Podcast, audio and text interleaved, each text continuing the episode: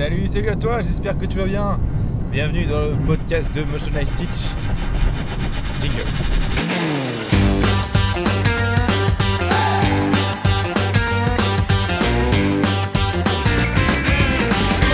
Bienvenue dans le podcast de Motion Life Teach.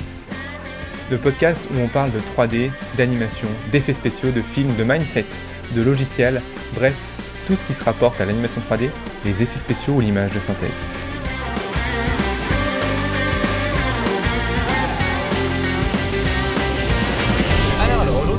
Truc très, très, très, très, très, très important. Très important, et d'ailleurs, je me demande pourquoi j'en ai pas parlé avant sur ce podcast, parce que c'est juste un truc génial. C'est génial, et, euh, moi, ça m'a servi tellement dans la vie, euh, et dans mon métier surtout d'artiste 3D, que je, je crois pourquoi j'en ai pas parlé avant.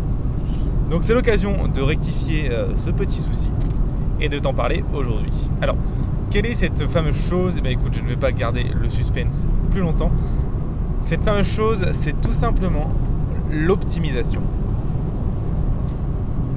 Alors, là, euh, tu m'écoutes et tu sais certainement peut-être un peu ce que c'est l'optimisation. Tu dis, ah ok, ouais, bon, c'est pas si terrible que ça et tout.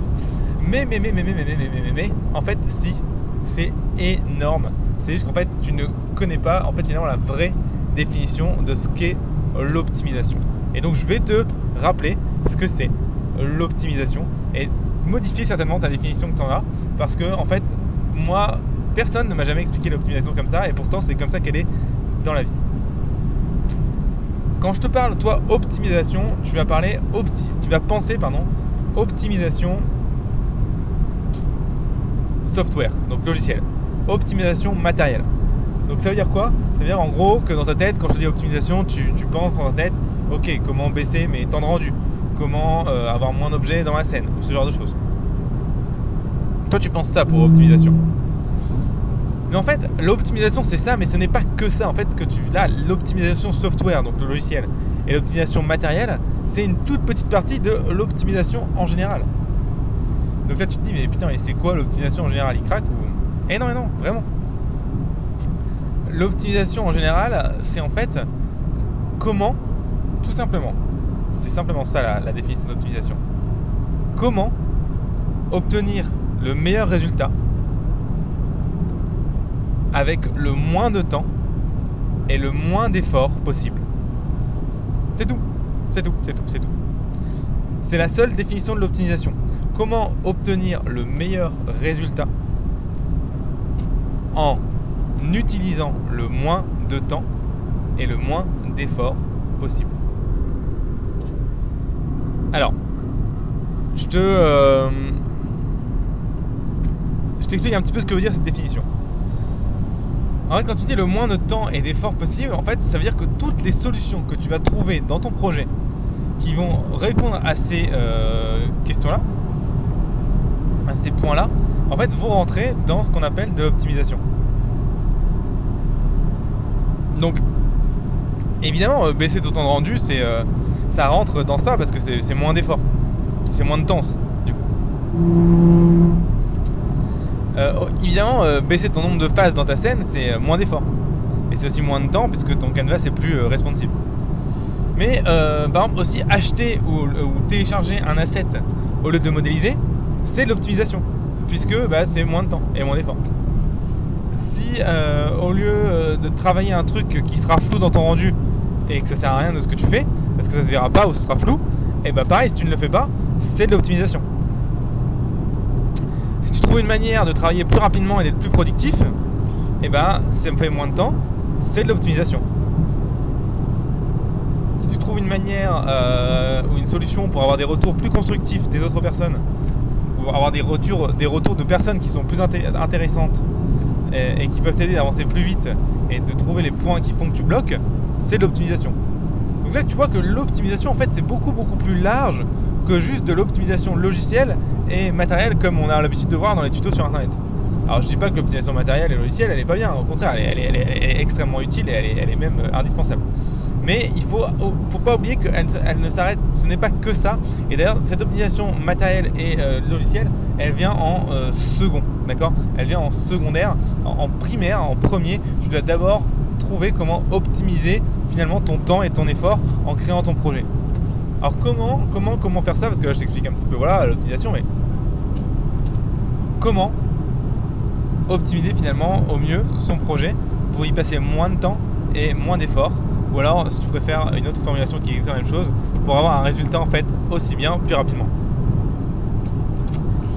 Eh bien la solution n'est pas euh, très compliquée à mettre en œuvre. Enfin ah, si en fait elle est compliquée à mettre en œuvre mais elle n'est pas compliquée à, comprendre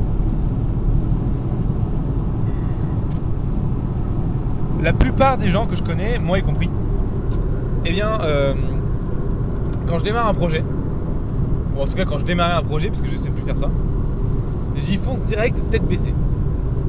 Le problème c'est qu'en faisant ça, je suis efficace pendant une heure et après je vais, je vais me retrouver sur un truc où ça va bloquer et une fois que ça bloquera, je vais perdre des heures à trouver la solution.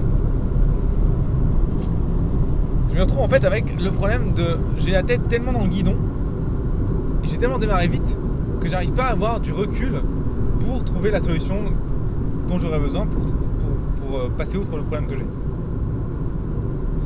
La solution pour régler ce souci-là, et donc justement gagner du temps, ou ne pas en perdre quand tu as un problème, c'est de vraiment, en fait, avant de démarrer un projet, de te faire une réflexion mentale, et même à l'écrit, c'est encore mieux,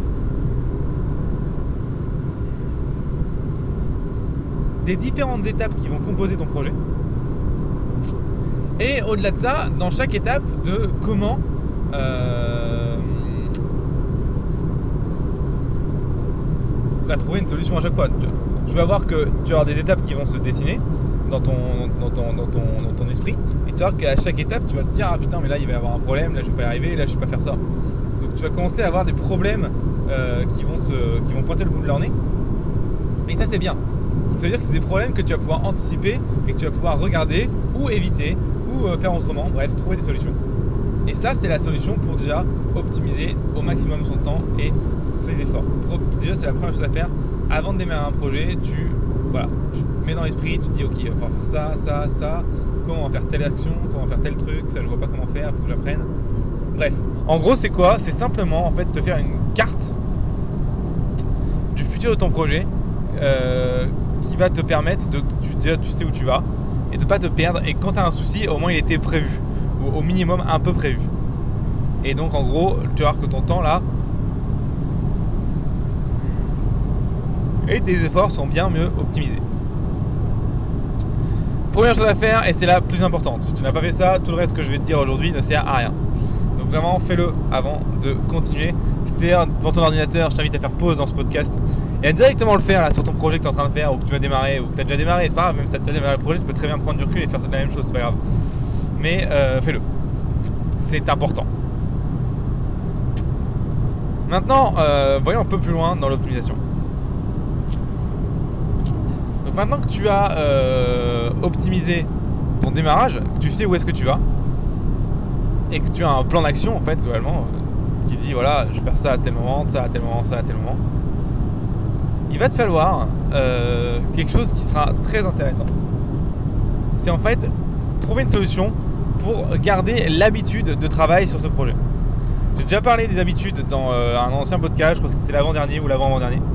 Donc euh, je t'invite à le réécouter si tu vois pas trop de quoi je parle.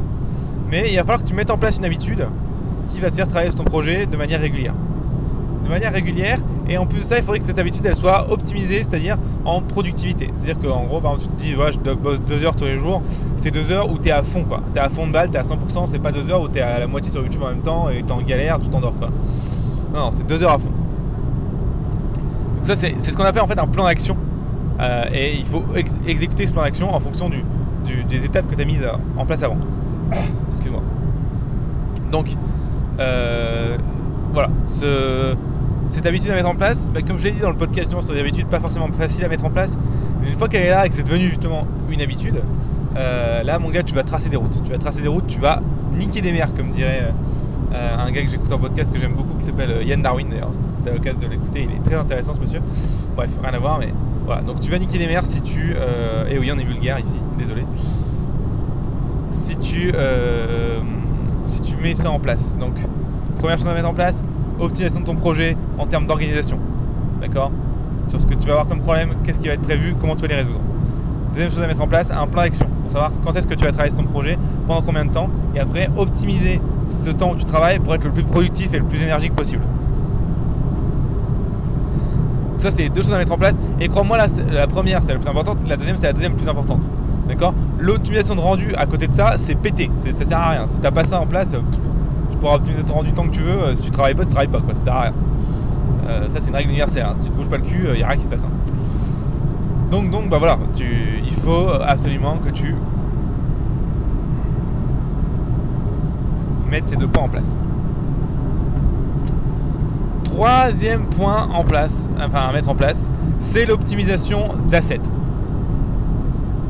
En gros, je t'explique. Tu vas avoir à faire, à créer dans ton projet des, euh, des, décors, des personnages, plein de trucs. Ok? Euh, Ça, ça va être long à faire. En gros, il tu peux te poser la question de tout faire toi-même ou de récupérer des parties d'assets euh, à droite à gauche pour bah, justement avoir moins de boulot. Crois-moi, c'est la deuxième solution la meilleure. La question, c'est qu'il va falloir que tu te poses, bah, c'est avant de démarrer comme un, bourrin à commencer à modéliser un truc, pose-toi la question est-ce que ce truc n'existe pas en asset? Notamment si tu fais du, réaliste. En réaliste, il y a beaucoup de choses en asset qui existent euh, sur internet, qui sont payants, qui sont gratuits. Enfin bref, il y a. Voilà, donc tu peux y aller. C'est cool. Euh, mais pour ça, il faut absolument. Il faut absolument que tu euh, puisses avoir prévu avant ce que tu faisais en asset ou pas. Donc avant de te mettre à, démarrer ton projet en modélisation, regarde ce qui existe en assets et essaie plutôt de te faire une banque d'assets que tu télécharges à droite à gauche avant de commencer vraiment à créer. Crois-moi, ça te fait gagner aussi énormément de temps. Donc ça, c'est ce que j'appelle l'optimisation d'assets. Des petits sites, euh, juste pour te dire où est-ce qu'on peut trouver des, assets euh, gratuits et payants d'ailleurs. Alors, tu as ce Turbo Squid qui est pas mal. Il y a pas mal de choses. Pour Blender, tu as BlendSwap BlendSwap qui est génial parce que tout est gratuit. Donc c'est vraiment trop trop cool. Euh, alors il y a certaines contraintes de licence sur certains objets, mais sinon tout est gratuit donc ça vaut vraiment de la balle et il y a vraiment des trucs très très bien sur BlendSwap. Après tu peux aller sur TurboSquid, le dernier que j'utilise souvent, je me souviens plus du nom. je crois que c'est FreeOBJ mais je suis pas sûr. ou Turbo 3D, non TurboSquid, non. Ah bah écoute, j'ai un trou de mémoire là. En tout cas, tu marques FreeOBJ sur euh, Google, tu vas trouver plein de sites. Et euh, ça en fait partie, donc euh, va jeter un oeil à ça. Ça va te permettre de gagner aussi pas mal de, temps, crois-moi. Voilà pour le troisième point qui était l'optimisation d'assets. donc la quatrième optimisation, ça va être dans le layout. Alors le, layout, c'est quoi? C'est la mise en place de tes éléments dans ta scène en fait. où est-ce que se trouvent tes éléments? En quoi il peut y avoir une grosse optimisation de fait là? En fait, parce que dans le layout, en fait, tu vas basiquement choisir qu'est-ce que tu veux montrer et qu'est-ce que tu ne veux pas montrer. Euh, et bah, tu t'en doutes, ce que tu veux pas montrer, il faut pas le faire. Donc du coup, il y a aussi une optimisation à faire au layout avant de faire la création ou en même temps, ça dépend. Euh, au moins placer tes caméras pour savoir ce que tu vas faire et ce que tu ne vas pas faire. Parce que si tu fais un objet qui est derrière la caméra et qui n'est pas reflété par un autre objet, ça sert à rien de le faire. Tu perds du temps pour rien. Donc vraiment, c'est important de te poser la question, ok, qu'est-ce qui va être visible, qu'est-ce qui va pas être visible? Et tu t'en doutes, ce qui sera pas visible, bah, tu ne le fais pas. Pas être débile non plus. Hein.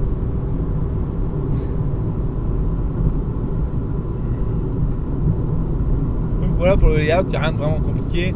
En fait, tu vas vite t'en rendre compte, les, scènes avec des gros plans sur les, les personnages, sont souvent plus simples à gérer que les scènes où on voit tout un décor entier, parce qu'il y a moins d'éléments. Donc euh, voilà, après à toi de voir comment tu peux optimiser ton layout pour avoir le moins de travail possible tout en ayant le résultat que tu cherches. Euh, donc voilà, tu vas optimiser ton layout, donc c'était le quatrième élément. Euh, c'est quelque chose qui est assez facile à dire, mais c'est pas facile à faire l'optimisation de layout. Donc prends, bah, essaie de prendre un petit peu de temps dessus, ça va te permettre de, encore une fois, gagner du temps et y passer moins d'efforts. La quatrième optimisation, elle fait partie du layout, mais euh, elle est à part quand même. C'est ce que j'appelle l'optimisation euh, du rig et de l'animation. Alors, je vais d'abord parler du rig et puis de l'animation. Donc, du coup, l'optimisation du rig, c'est quoi? Bah, En fait, le rig, donc, si tu sais pas, c'est euh, simplement l'outil en 3D qui permet de faire.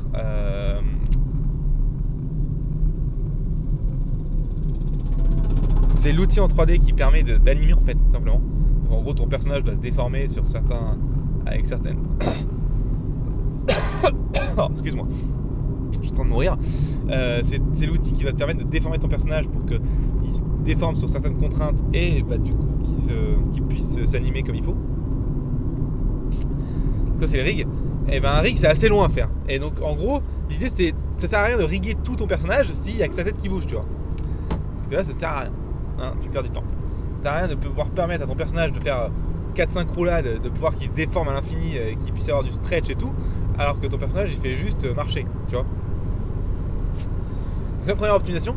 Et deuxième optimisation, c'est dans l'animation. Alors qu'est-ce que c'est l'optimisation d'animation? C'est pas moins bien animé parce que un truc mal animé c'est moche. C'est en fait animer, encore une fois, seulement ce qu'on voit. Donc en fait, c'est indispensable que tu animes tes personnages euh, une fois que tes caméras sont déjà placées. Comme ça, ça t'évite d'animer tes personnages euh, quand ils sont hors champ. Ça ne sert à rien, encore une fois. Donc vraiment, euh, anime tes personnages quand ils sont déjà placés. Quand tes caméras pardon, sont déjà placées. Ça va te permettre d'éviter d'animer des trucs pour rien. Donc tu vois, on n'est toujours pas à l'optimisation logicielle. Hein. Donc tu vois, il y a déjà pas mal de trucs avant à mettre en place. Hein.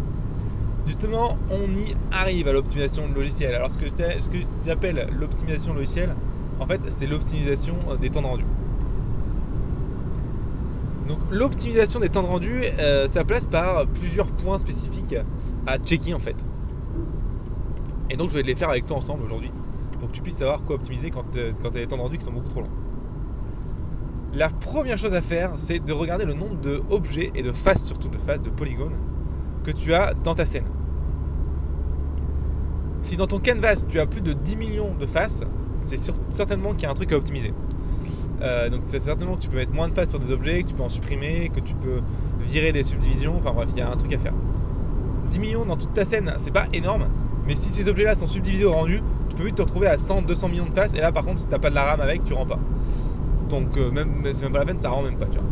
Donc euh, voilà, beaucoup de polygones, ça prend du temps à copier dans la RAM, donc ça prend du temps de rendu. Donc si tu peux optimiser pour avoir moins de polygones, et eh bah c'est tout bénéf. C'est tout bénéf. Donc voilà, première optimisation, le nombre de polygones. La deuxième optimisation, c'est euh, le nombre de lumières que tu as dans ta scène. Une lumière, c'est quoi? C'est simplement, bah donc du coup c'est une, light, hein, ça en 3D, tu sais. Je dire, qu'est-ce que ça veut dire en termes de calcul? Eh bah c'est un rayon lumineux qui va provoquer une ombre, une réflexion et potentiellement une réfraction. Donc à chaque fois que c'est ça, eh bah évidemment c'est plus loin à calculer cette lumière, elle doit être prise en compte dans chaque pixel que tu calcules. Donc à chaque fois que tu rajoutes une lumière, comme si tu rajoutais un calcul en plus pour chaque pixel. Donc tu vois que ça va vite faire long.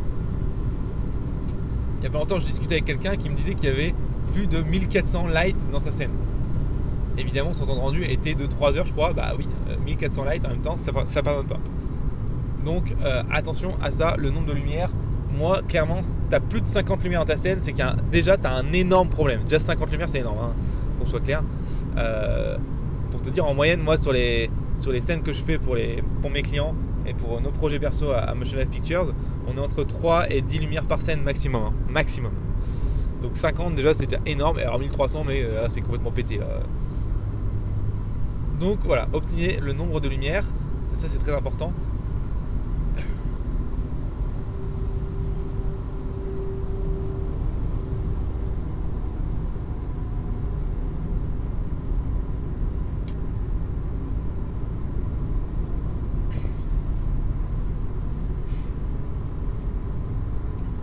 Autre chose à optimiser, c'est l'optimisation de tes shaders.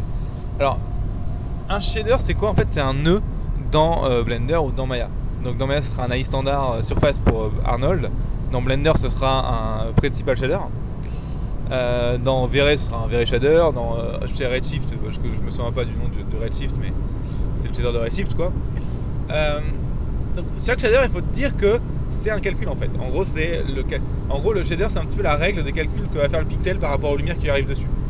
Donc, si tu commences à avoir beaucoup de shaders dans ta scène, euh, et surtout en fait des objets avec plusieurs shaders, c'est possible, et d'ailleurs ça fait des trucs très stylés, bah, évidemment, pareil, euh, les temps de rendu augmentent. Donc, euh, attention à ça. Je dis pas qu'il faut pas avoir plusieurs shaders, évidemment qu'il faut avoir plusieurs shaders, mais, mais attention, si tu commences à avoir plus de, je dirais, plus de 500 shaders dans ta scène, ça commence à faire beaucoup. Euh, voilà.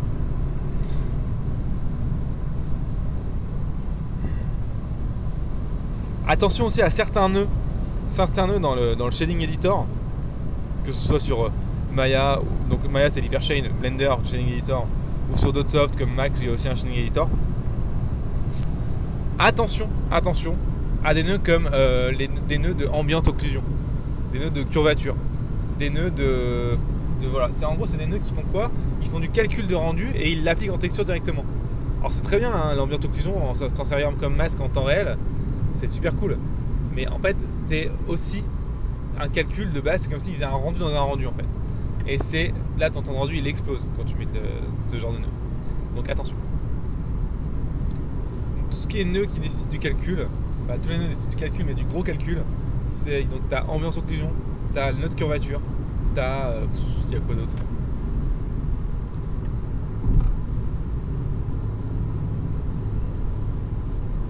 Ah, c'est déjà pas mal, hein, je vois pas d'autres là. Non, je vois pas d'autres. Donc voilà, attention à ça.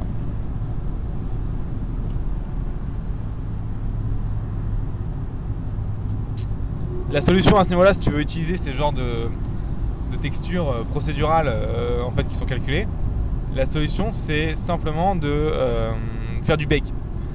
Faire du baking, ça te permet d'imprimer ta texture une fois sur ton objet et après tu n'as plus à, la recalculer. L'inconvénient c'est qu'il faut des UV et des bons UV, sinon ça fait de la merde. Mais bon, ça on en reparlera dans un autre, un autre podcast du baking en général. Donc voilà pour les shaders. Euh, on part maintenant en fait sur vraiment la vraie optimisation entre guillemets, je vais des guillemets à vrai parce que en fait c'est une optimisation par tant d'autres, mais c'est celle qu'on entend tout le temps. C'est l'optimisation en fait finalement de ton moteur de rendu. Quels paramètres tu dois changer sur ton moteur de rendu pour que ton rendu soit moins long? Alors là-dedans c'est pas compliqué en fait, il n'y a pas tant de paramètres que ça. Je vais parler pour Arnold et Cycle parce que c'est les deux que je connais le mieux. Euh, je pourrais te parler de Vere et de euh, d'autres, mais fou, sont un peu plus délicats, il y a plus de paramètres, donc on va, on va rester sur Cycle et Arnold. Sur Cycle et Arnold, eh ben, c'est pas compliqué ce que tu peux changer. Il y a deux choses que tu peux changer. C'est le nombre de rayons, d'accord? Voilà, 1, 2, 3, 4, 5, 10. Et le nombre de samples par rayon. Et c'est tout. C'est tout à ton taf, t'as fait ton taf. Donc le nombre de rayons et le nombre de samples, et on n'en parle plus. C'est ces deux paramètres là qui vont avoir le plus fort impact sur ton temps de rendu. Après, il y a deux trois petits paramètres qui peuvent te sauver la vie. Comme par exemple ce que j'appelle le paramètre de clamp. Le clamping, ça permet en fait à, ton moteur de rendu, quand tu as un pixel qui dépasse la valeur de 1, de le remettre à 1 et donc pas de le mettre à 30 000, tu vois. Ça t'évite d'avoir des, objets cramés et ça t'évite d'avoir des, pixels qui sont incohérents par rapport à ton image. Donc le clamping, c'est très très pratique et ça peut te faire aussi gagner beaucoup, beaucoup, beaucoup de temps rendu.